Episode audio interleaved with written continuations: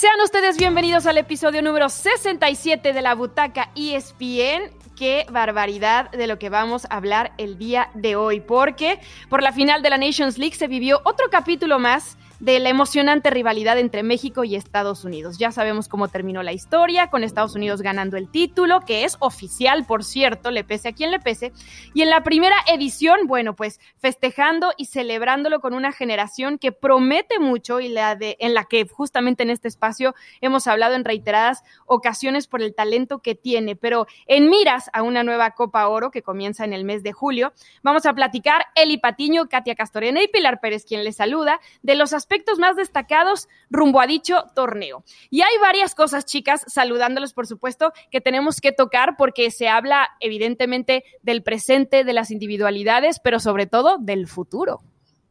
Pili, felicidades primero. Hoy tenemos en la butaca ESPN alfombra roja para recibirte la primer mujer en ganar un Emmy deportivo en la categoría de personalidad al aire en español. Es un honor para Katia, para mí, para Carolina, para Héctor, para toda la gente que hacemos la butaca, tenerte con nosotros, Pili. Felicidades y créanme, eh, cuando conocí a Pili en persona, es tan perfeccionista siempre buscando dar lo mejor, que yo creo que más que merecido, Pili. Y bueno, hoy hay que hablar de, de México y Estados Unidos, de que creo que puede cambiar esa versión, no sé por qué me da esa impresión, ¿eh? del gigante de la CONCACAF, porque veo un presente de aguas turbias para México y un futuro prometedor para la selección de Estados Unidos. No sé qué piense Katia, ¿no?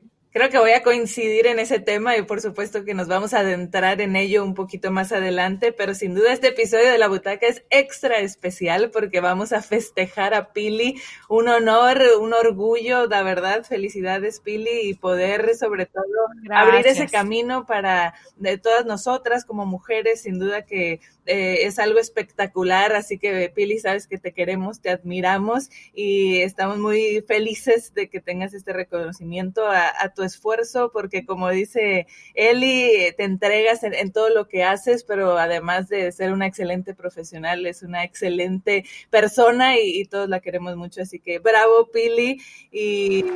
Ay, muchas gracias. Aplausos, por favor. Aplausos, por favor. Y bueno, en cuanto a México y Estados Unidos, ay, yo sí creo creo que Estados Unidos va por buen camino, tiene un proyecto, tiene jugadores jóvenes que prometen y necesitamos que México se ponga las pilas y no se quede atrás, porque si no, híjole, vamos a ver Estados Unidos imponiéndose. Cambió hasta la voz de Katia de la felicitación a la preocupación cuando habla de México. Y es que hay varias cosas que preocupan en realidad de esta selección mexicana. Y bueno, ahorita de cara a la Copa Oro, pero también a, futuro, ¿no? Primero, que van a tener que dividir fuerzas con la selección olímpica y eso ya implica perder a jugadores que pueden ser muy importantes, sobre todo después de lo último que vimos de la selección del Tata Martino. Segundo, la defensa. La defensa que dejó mucho que desear, sobre todo por las bandas y bueno, el gol. Les hace falta mucho gol. Así que tiene solución estos tres temas, Eli, y arranquemos con el que más te preocupa. El que más me preocupa de todos estos, eh, Pili, es que la realidad veo demasiada diferencia, no sé cómo lo hayan percibido ustedes, entre la calidad de los jugadores, en, me refiero específicamente en México, eh, que están en Europa, eh, caso concreto, Irving Lozano, em, eh, Diego Laines, que además no es habitualmente titular. El Tecatito, ¿no? En el último partido. Sí, evidentemente el, el Tecatito Corona, Héctor Herrera, pues es de los que por lo general siempre te cumple, ¿no? Pero veo tanta diferencia entre los que están en Europa mencionando estos y los que no, que realmente el Tata Martín no debe de estar preocupado, ¿no? Y probablemente nos tendríamos que poner a analizar línea por línea y todo lo que se ha hablado y se especula mucho alrededor de qué pasa con ese centro delantero que necesita la selección mexicana. Pero yo creo que no es lo único que necesita la selección. Cuando vemos a Araujo y a, y a Moreno, que son jugadores ya veteranos para la selección mexicana, que tienen experiencia europea, y los ves con un rendimiento tan bajo, Después entra un jugador como Salcedo que ya se volvió mala costumbre eh, para él, que siempre que entra un partido, sea con Tigres o con selección, comete algún error porque entra desconcentrado, porque entra precipitado, porque no está en lo que debe de estar, ¿no? no está completamente comprometido dentro de, la situación que está viviendo en tema futbolístico. Entonces, bueno, ¿y qué me dices por los por eh, los laterales, Eli? O sea, lo del Chaca, fue lo, irreal fue malo. Y Gallardo tampoco ¿Les parece que Chaca es jugador de selección mexicana? Con todo respeto para el Chaca, el Chaca ¿eh? ha estado dentro de todas las convocatorias del Tata. Sí, pero no tiene nivel para selección mexicana. Lo demostró en su momento, sobre todo cuando vivían eh, con Tigres la época dorada y venía en un gran momento que también se llegó a reflejar con la selección mexicana, pero ahorita no está en ese nivel individual y es un reflejo de lo que se vio del equipo y en ese sentido no hemos, no hemos estado viendo ya su mejor versión y tampoco es de los jugadores jóvenes, es una realidad. No, y aparte, a ver, después te dices, ok, no está el Chaca. Y tienes que irte con gente muy, muy joven para pensar quién podría cubrir esa lateral derecha, ¿no? claro, eso, ese es el grave problema. Eh, imagínate que a la izquierda está Gallardo, pero hoy dices, ok, si Gallardo no le salen las cosas, no lo ve en su mejor momento, pero ya ves trabajando a Arteaga, por ejemplo, ¿no? O sea, ya, ya, ya ves un, relevo.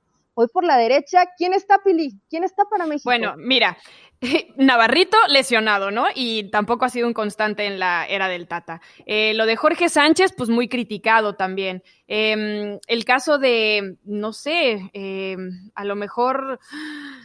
Kevin Álvarez. fue? Ah, Kevin Álvarez. Justamente Kevin Álvarez estuvo en el once ideal de la Liga MX, pero Kevin Álvarez tampoco ha, ha probado en esta selección. Entonces, no sé, a mí me preocupa un poco la ausencia de, jugadores que puedan reemplazar, porque lo decías también en los centrales, ok, ahí está Salcedo, pero ¿y si no es Salcedo, quién más? Diego Reyes, Diego Reyes ya ni siquiera figura, o sea, ¿quién más puede estar en este recambio generacional? Se nos está acabando el tiempo y es algo que tenemos que hablar a comparación de Estados Unidos. Sí, también está César Montes, pero que está siendo considerado. el cachorro, ¿cierto? el cachorro considerado también en la generación sub-23 pensando en olímpicos y lo que decíamos que ahorita se van a tener que dividir, varios de estos jugadores jóvenes que pudieran ser ese recambio dan la edad y se van a tener que ir, entonces eh, para esta Copa Oro alrededor de 10 jugadores no pudieran estar en esta lista, habrá que ver cómo queda finalmente, pero en, en este momento el que Estados Unidos no está en, en los Juegos Olímpicos le puede beneficiar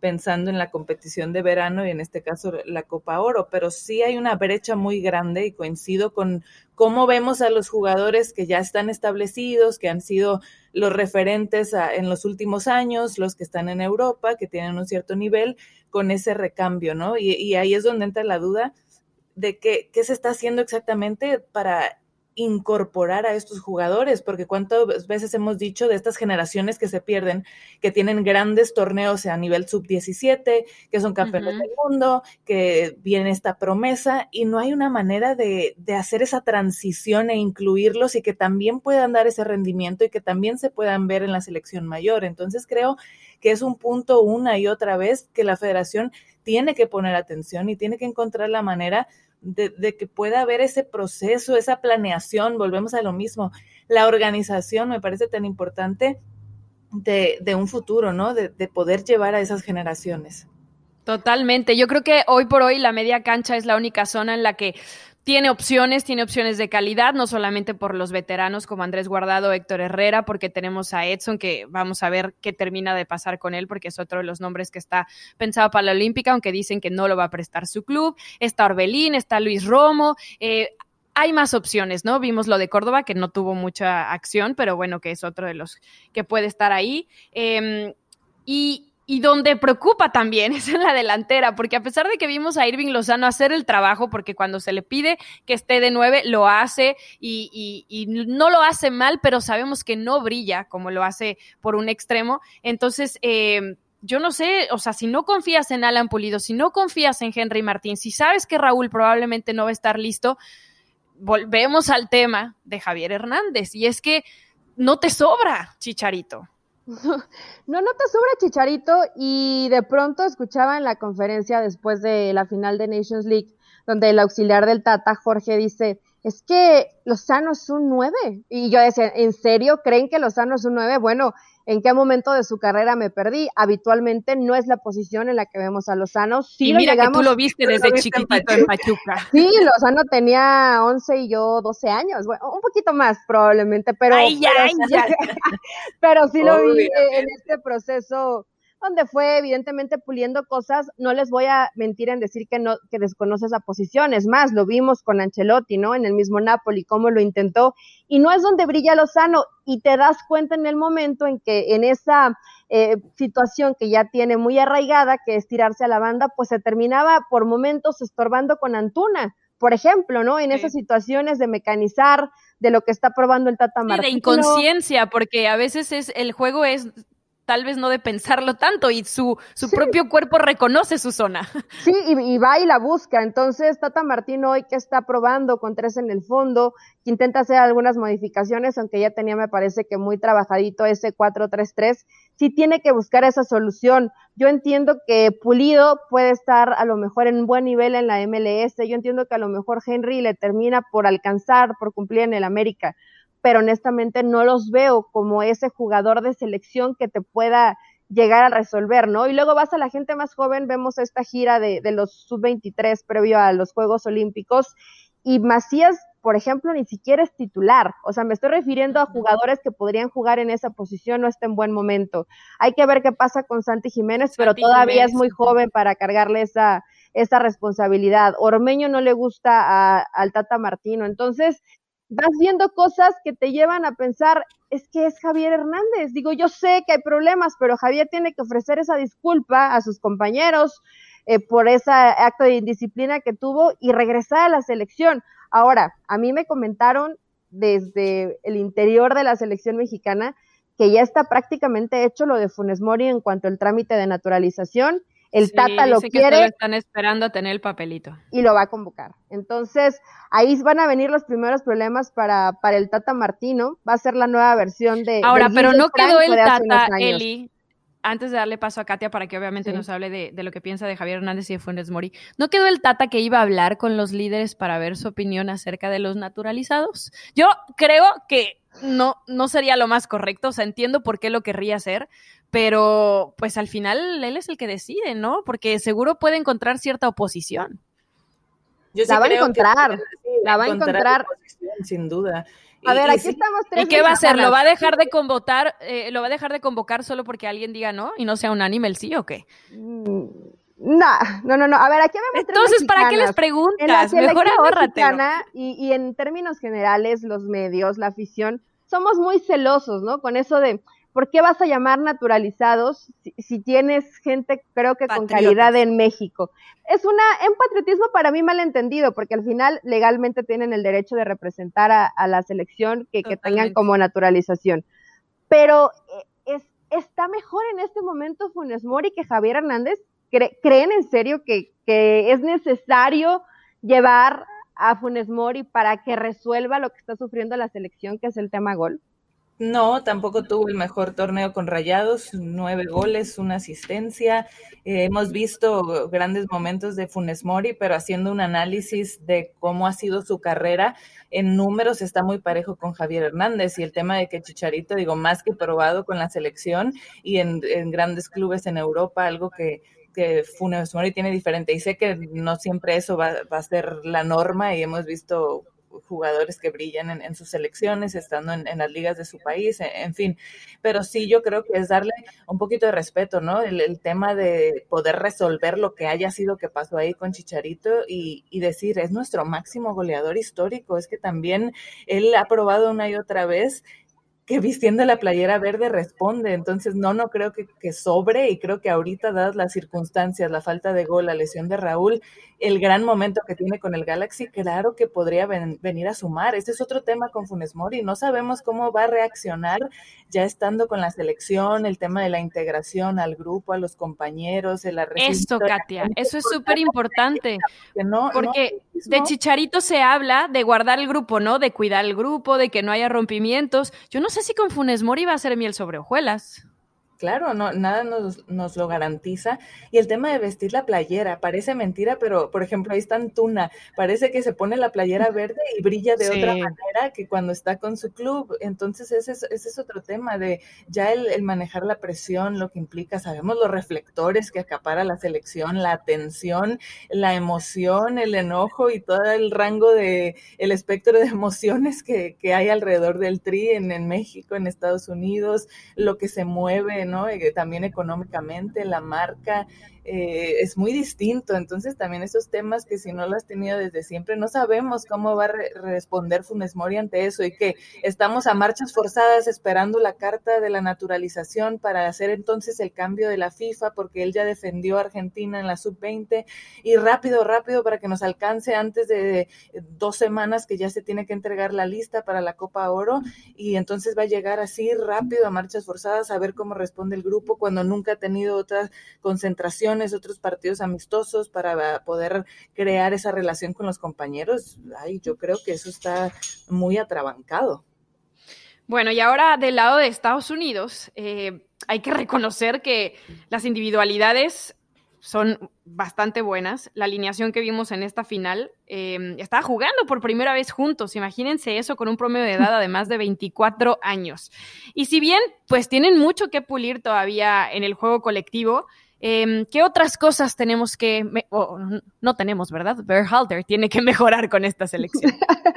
para, empezar, Berhalter no estoy segura si sea el hombre ideal para llevar a esta selección a lo que pretende, ¿no? Que yo entiendo perfectamente que Estados Unidos está pavimentando el camino para el Mundial que va a tener como local, ¿no? Para el 2026, donde va a tener partidos, donde esta selección ya va a llegar con una madurez importante, seguramente ellos con mucho más recorrido dentro de equipos top de, top de Europa, entonces todo esto eh, te habla de que es un futuro positivo, porque también hay que ser honestas y yo sé que hay gente que se la ha pasado diciendo, es que le, yo no vi que le pasaran por encima a México, honestamente, o sea, vi un equipo que compitió fue. De hecho, yo creo que, que, México merecía un poco más ganarlo. Lo que pasa es que al segundo tiempo y el complementario por la misma juventud, pues Estados Unidos seguía revolucionado, o sea, no, no bajaron los brazos jamás.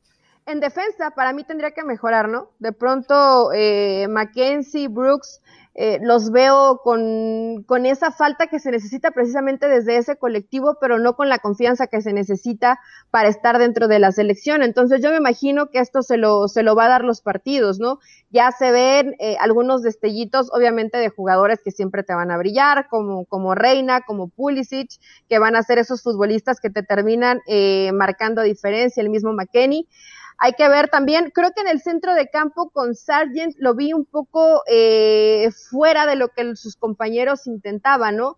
Probablemente porque, porque no apareció mucho, porque es la primera vez, como dice Spilly, que jugaban juntos, pero yo no sé si la poca experiencia de Berhalter al final va a terminar cobrándole factura a un grupo que como individualidades son muy buenos pero que con eso no te va a alcanzar. Necesitas un muy buen colectivo para lo que está aspirando a Estados Unidos, ¿no? Que va a ser en ese Mundial 2026 eh, poner el ejemplo de un buen trabajo, de, un trabajo que se empezó a, pensar en el futuro y que hoy de a poco se va consolidando. Ahora hay algo que me llamó la atención y se los quería comentar. Eh, gente que está cerca de la selección de Estados Unidos me decía que eh, van a tomarse vacaciones y que a la Copa Oro ojo que no van a ir los europeos, irán probablemente uno o dos y lo demás lo, le van a echar mano con gente de la MLS. Y me llamó la atención, digo, yo entiendo que de pronto la, la planeación cambia de, acuerdo a cada país, ¿no? Pero no es necesario este tipo de partidos, no porque la Copa Oro sea el torneo más importante. No, claro, claro, este pero por lo mismo, pero porque este no tipo de partidos, exacto, Pili y, Caro, y Katia, porque no han jugado juntos, deberían aprovecharlos, Pero no sé si pasa también por sus equipos, o sea, no sé si el mismo tema que tiene eh, México, ¿no? Que a veces es difícil que los equipos europeos después de una temporada tan cargada, después de todas las lesiones, los terminen prestando tan fácil y recordemos que ellos tienen a Pulisic en el Chelsea, a McKinney en la Juve, a Dest en el Barcelona, a Gio Reyna en el Dortmund, Brooks también está en el Wolfsburg, o sea, no sé. Sí, es un tema de, de los clubes, pero siendo la Copa Oro un torneo de FIFA oficial, una prioridad para CONCACAF, donde en otros años y por eso se terminó la participación en Copa América y donde se ha hecho todo para que sea el torneo que es la prioridad para las selecciones como México y Estados Unidos, para que sea el, torneo que jueguen, para que se eleve el nivel de la CONCACAF y por eso se busca que este sea el torneo estelar y por lo mismo deberían estar los jugadores estelares si es el plan que pretenden allí con CACAF. No sé qué tanto pueda decir, óyeme, yo necesito que, vengan los jugadores estelares, ¿no? Y Claro, ¿cómo prestarlos a la Liga de Naciones de CONCACAF y no a la Copa Oro, no? sí, Esa es la prioridad. En esa copa pues recién, recién hecha, ¿no? No, no, no quería ocupar el término inventada, pero bueno, recién la, la ponen ahí, ya se la llevó a Estados Unidos, pero sí me llamó la atención cuando me comentaron esto. Digo, simplemente a lo mejor fue un comentario de gente que esté cerca. Yo no sé si de verdad la planeación sea así de, ok, no, no vamos a tener a todos porque tienen compromisos con sus clubes, porque la mayoría de ellos quieren tenerlos en una pretemporada completa y ya por lo menos se conocieron, todos, ¿no? En el partido de la, de la Nations League. Para mí creo que no es suficiente, pero al final si este tipo de procesos y cómo lo han ido planeando les da resultado, eh, de pronto no me sorprendería, ¿por qué? Porque vimos lo que pasó, por ejemplo, en los Olímpicos, ¿no? No, no les importaba, o sea, no, no es parte de, no es nuestro objetivo, nuestra mira está en, en otro lado y estamos jugando con una opción eh, C dentro de esa categoría de, competencia con la selección de los Estados Unidos. Me llama la atención esta planeación que tiene precisamente. No, no les importara, volvemos a lo mismo, el tema de los clubes. Eh, no es el preolímpico, el tema olímpico, un, un torneo, siempre ha habido este pique históricamente entre FIFA y, el tema del Comité Olímpico, entonces al no ser prioridad, obviamente los clubes dijeron no les voy a prestar a mis jugadores para que vayan a un torneo preolímpico, entonces por eso no estaban las estrellas. Bueno, incluso equipos de MLS que estaban en pretemporada negaron jugadores a la selección de Estados Unidos para el torneo preolímpico y por eso tuvieron que echar mano de quien estuviera disponible. Y entonces dijeron, bueno, ya que califiquen, se confiaron quizá, ahora sí vamos a pedir permiso para llevar a las estrellas a, a, Tokio, pero pues ya no fue el caso. Antes había que asegurar el boleto y muchas cosas salieron de su control precisamente por el tema de los permisos a, los clubes. Sí, e, e, e, es complicado y justo en la semana yo tenía una, una plática que quiero retomar con ustedes porque yo decía, para ver esta generación en la que Estados Unidos pues ha de alguna manera dejado que estos jugadores salgan al viejo continente, que se fogueen, que estén en clubes eh, más grandes para que vengan con su selección y den su mejor nivel.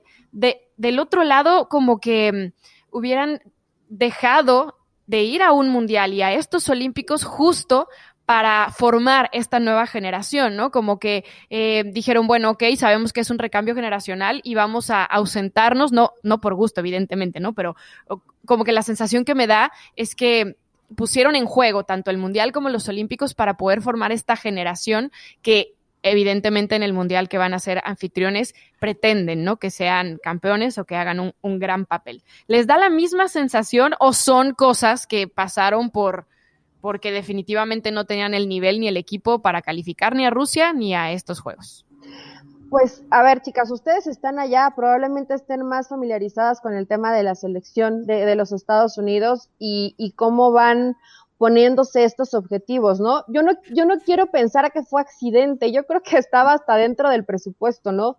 De estamos en este proceso de, de cambio, de que va a haber golpes fuertes, pero que cuando nos, nos levantemos vamos a estar con una estructura importante sabiendo perfectamente hacia dónde vamos.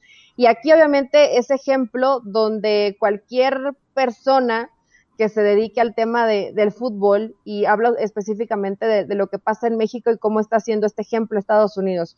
No importa que tengas 16 años, 17 años, si tienes calidad, si tienes la oportunidad, vete a Europa. Aunque no juegues, ¿eh? aunque, aunque seas banca, aunque seas banca de la banca como comenzó Laines, porque te das cuenta de cómo te puede potencializar el tener este tipo de entrenamientos, el, foguearte dentro de, ligas top dentro del mundo, que evidentemente cuando llegas a selección, pues sí te marcan diferencia. Hoy a lo mejor puedes decir, bueno, e, el tema de, Reina, pero tiene, eh, Pili y Katia, tienen 18 años, tienen 20 años, 21, son unos niños todavía y ya los ves dentro de esta situación top. A lo mejor no todos son titulares, no tienes todos los minutos, pero sí te da una personalidad para empezar, para enfrentar distintos los partidos con la selección, que no te pese.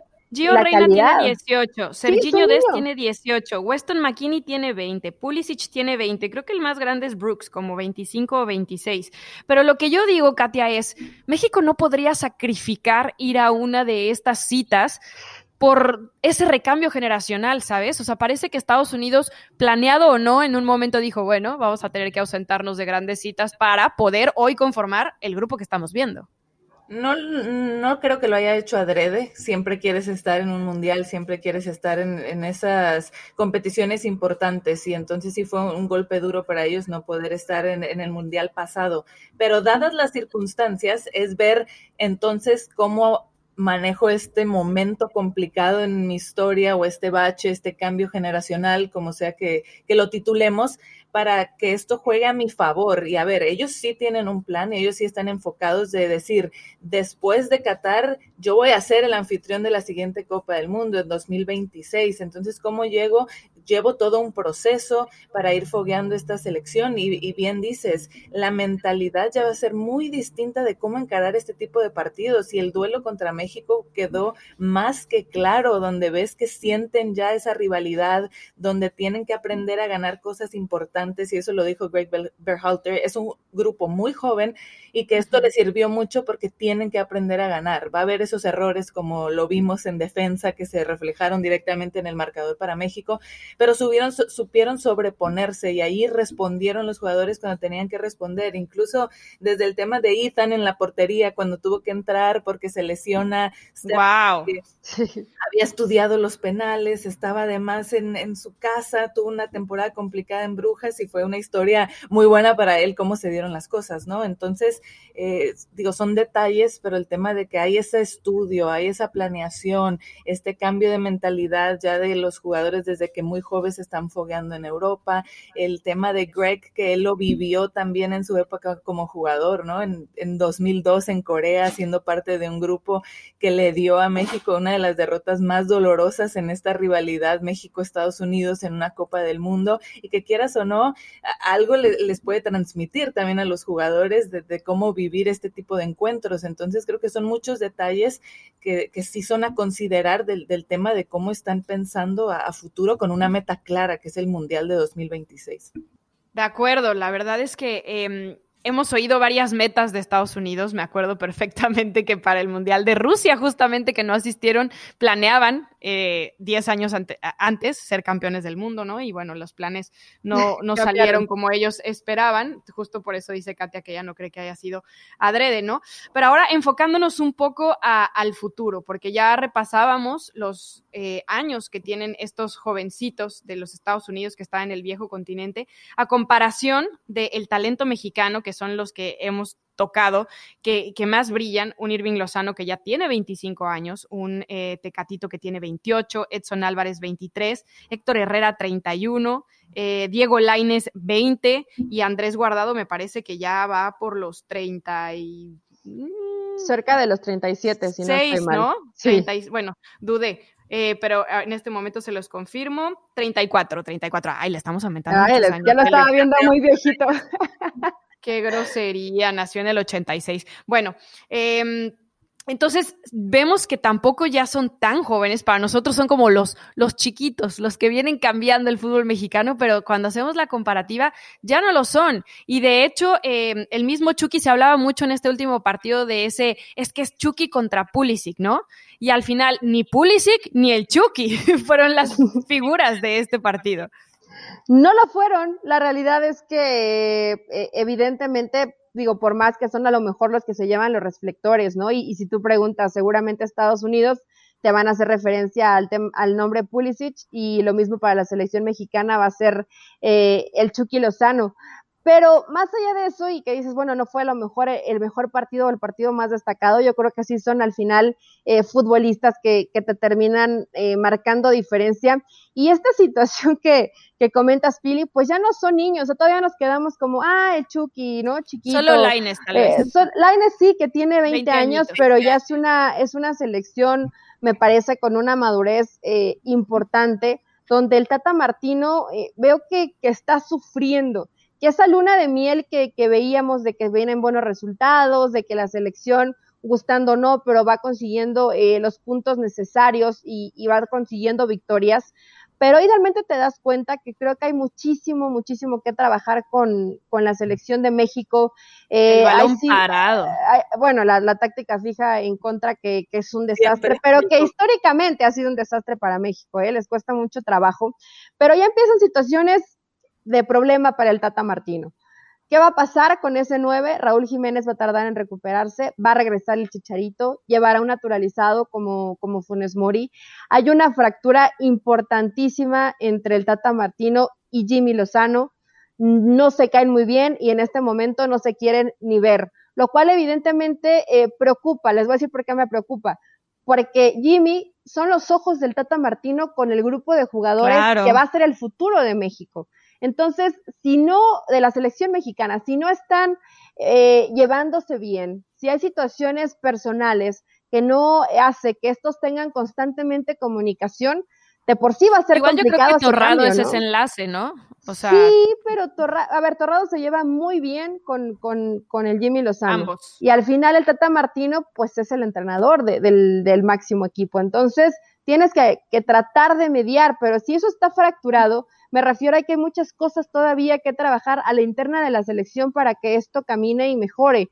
Honestamente, yo veo una brecha importante de la calidad que vemos con, con ciertos jugadores, mencionando, mencionando algunos de Europa y a lo mejor rescatando algunos del fútbol mexicano, con esta generación nueva de, de jugadores, ¿no? Porque los he visto en los partidos amistosos del, del preolímpico y veo todavía demasiadas dudas en varios de ellos. Entonces, eh, es, un, es preocupante que no tengas todavía esta certeza de voy a contar con tal, tal, tal y tal jugador para cuando estos, para cuando Guardado, para cuando Jonathan Dos Santos, para que cuando eh, no esté Moreno, no esté Araujo, y decían, ok, el cachorro Montes, a lo mejor aparece por ahí Johan Vázquez, pero realmente hoy están listos para asumir una responsabilidad de selección. Yo creo que no. Yo creo que no. Y hablando justo de este futuro, Katia, eh, el Tata, ¿no? Muchos lo estaban satanizando por esta derrota que ha sido realmente pues la más fuerte dentro de su era, ¿no? Lleva una marca de 23 victorias, un empate y solo tres derrotas en 27 partidos, ya campeón de la Copa Oro. ¿Qué tanta responsabilidad eh, le tenemos que pues cargar al Tata de, todas estas dudas y todos estos problemas? Porque al final, bueno, pues tampoco es su culpa que la generación esté así, ¿no?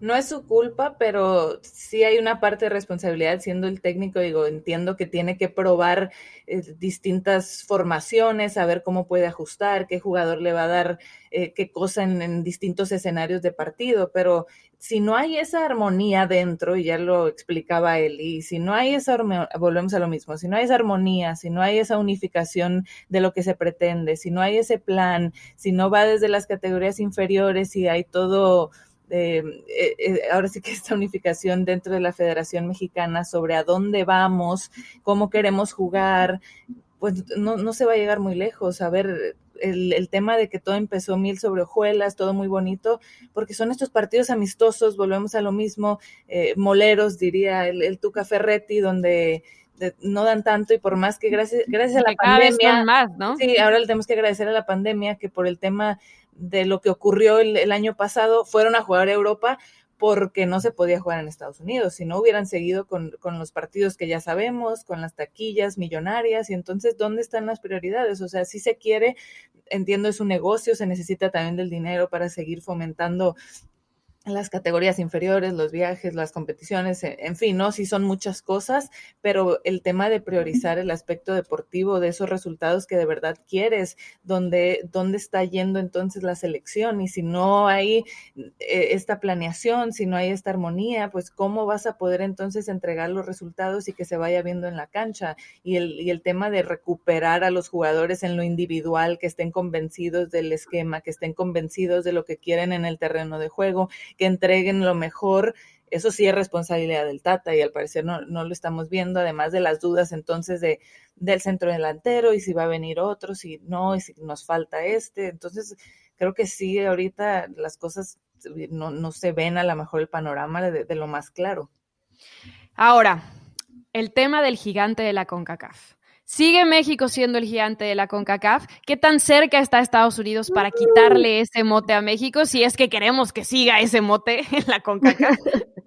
el gigante de la CONCACAF, el título o el mote que se pelea constantemente, o que no, no se pelea, hay que decirlo, México es el gigante de la CONCACAF y es una losa probablemente pesada, ¿no? Pero realmente tiene calidad, tiene infraestructura, tiene presupuesto para ser el gigante de la CONCACAF. Ahora, si ya nos vamos a un plano del presente y la realidad de lo que está pasando con la selección mexicana, creo que se pueden venir situaciones complicadas en que hoy Estados Unidos sí te va a poder competir más de cerca. Yo honestamente, por más que tengas todos a todos estos jugadores que individualmente son muy buenos y que están en equipos top, top de Europa, todavía no veo un colectivo que realmente digas eh, está al nivel de una selección mexicana que lleva mucho tiempo teniendo esta supremacía dentro de la zona, ¿no? De la CONCACAF.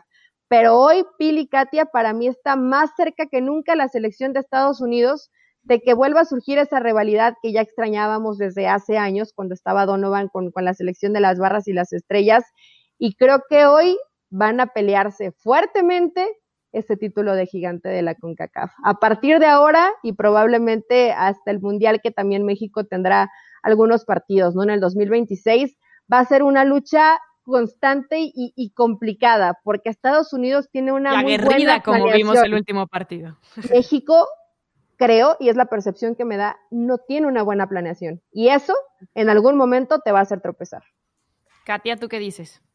Sin duda, creo que México es el gigante de la CONCACAF, históricamente lo ha demostrado, se ha mantenido esa constancia, siete copas del mundo consecutivas, llegando a octavos de final, sé que queda el ansiado quinto partido, pero ha, habido esa consistencia donde históricamente México aún se sigue imponiendo, pero hablando de esa planeación, hablando del futuro, yo hoy le veo un mayor techo a la selección de Estados Unidos, por lo que todavía puede entregar con esta generación de jugadores y el, y el tema de que tienen esta meta clara pensando en el siguiente mundial, le veo todavía una posibilidad de crecimiento mayor, de un desarrollo. Sí, un techo más alto.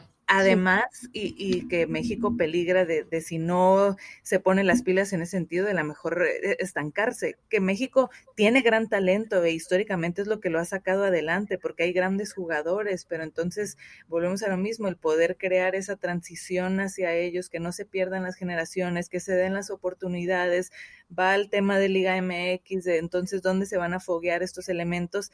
Y acá el fútbol está creciendo cada vez más, el interés es más, quieren ganar, quieren que, como, como siempre en, las distintas disciplinas, ¿no? Que, Estados Unidos quiere dominar. Y entonces por eso ellos hacen esta planeación. Y lo hemos visto también con el fútbol femenil y ahora también en en el fútbol varonil, cuando ya hay más aficionados, más interés, voltean más hacia el fútbol quieren entonces que vengan esos resultados, poder ser, poder ser esa potencia. Por eso han prestado jugadores, han permitido que se fogueen. A ver, a mí me impactó una, una estadística. Es más popular en Estados Unidos Pulisic que Messi porque claro, cuando, ya hay ese interés. El patriotismo. sí, eh, siguen mucho aquí, además la, Liga Premier, entonces es voltear a ver mi selección y sí, mucho patriotismo, estoy envuelto en la bandera. Entonces veo a la selección, veo la Liga Premier y entonces quién es nuestra figura para, de, que está en la, en la Premier League, aparte ahorita campeón de la Champions, pues es Christian Pulisic y entonces es... Claro muy popular y es desde el que se venden camisetas y es ahorita Captain America, o sea, le dicen Capitán América. Sí, ya, ya muchos dicen que qué bueno que, que, tomó el rol que tenía en su momento Landon Donovan como el más odiado, como el más querido para la afición eh, estadounidense y es que es eso, ¿no? El patriotismo, el gen ganador y a lo mejor a México le funciona eso, le funciona la presión, porque muchas veces hablamos de que la competencia de México en toda la Liga MX eh, y la MLS o en la Liga de Campeones de CONCACAF no, la competencia real está ahora en selecciones nacionales. 71 partidos con saldo de 36 victorias para México, 21 para las barras y las estrellas, 14 empates y está tambaleándose en esa tablita del campeón y el gigante de CONCACAF la selección mexicana. Hasta aquí llegamos en este episodio número 67 de La Butaca. Queremos leer sus comentarios y nos escuchamos la próxima semana. Adiós.